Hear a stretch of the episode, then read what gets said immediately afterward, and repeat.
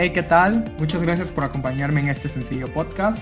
Les habla Ricardo Villatoro, embajador del Instituto Viva para la Facultad de Ciencias de la Administración de la Universidad Autónoma de Chiapas. En esta ocasión, quiero platicarles un poco sobre la bolsa de valores, así que vamos.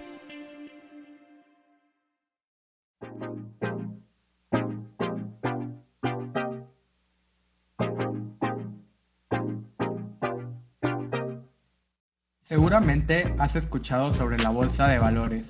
Nos la mencionan en las noticias, aparece en algunas películas y últimamente se habla mucho de ella en internet. Pero, ¿qué es realmente la bolsa? ¿Cómo funciona y para qué sirve? Bueno, ahora voy a tratar de explicarlo con un ejemplo muy sencillo y simplificado. Quédate.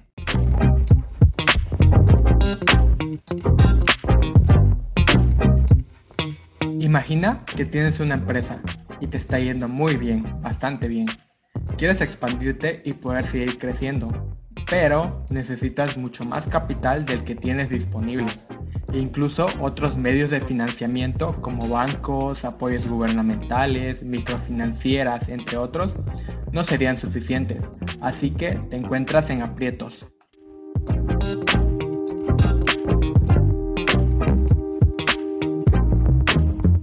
Espera, hay otra opción, listar tu empresa en la bolsa y de esta manera darle la oportunidad a un gran público de invertir en tu negocio, con lo cual obtendrías acceso a cantidades mayores de fondeo.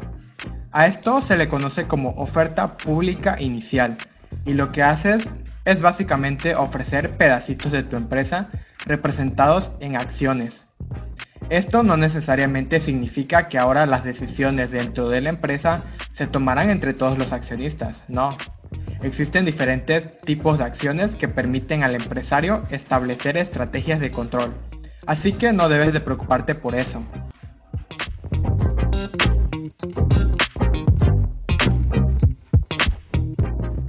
Vender las acciones de tu empresa representa entrada de capital justo lo que necesitas para poner en marcha tus proyectos.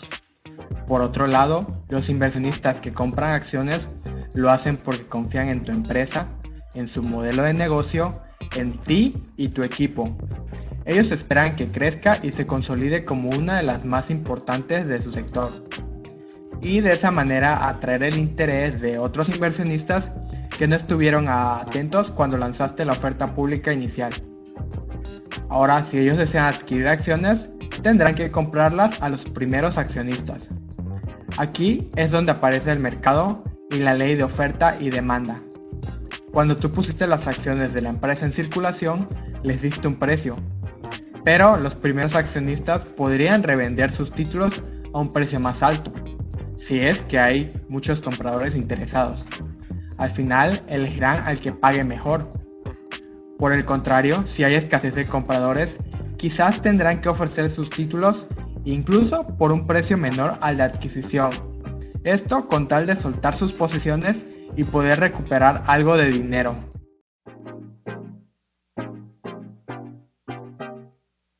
Amigos, esto es la bolsa de valores.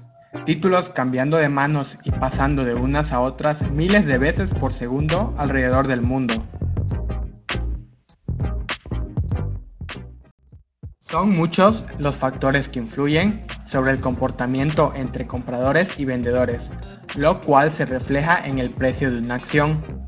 Por ejemplo, los resultados de las utilidades que está teniendo la empresa emisora, el desempeño que tiene el sector al que pertenece, la economía nacional y global, etcétera, etcétera.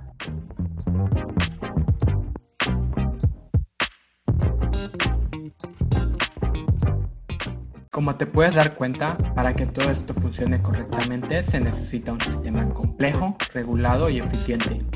Las bolsas de valores son entidades financieras privadas que se encargan de este arduo trabajo, desde listar empresas al mercado bursátil hasta facilitar el intercambio entre vendedores y compradores. Esto último con ayuda de las casas de bolsa, pero de estas hablaré en futuras publicaciones. En México tenemos dos bolsas de valores, siendo una de ellas la Bolsa Institucional de Valores Viva, que inició sus operaciones en el 2018.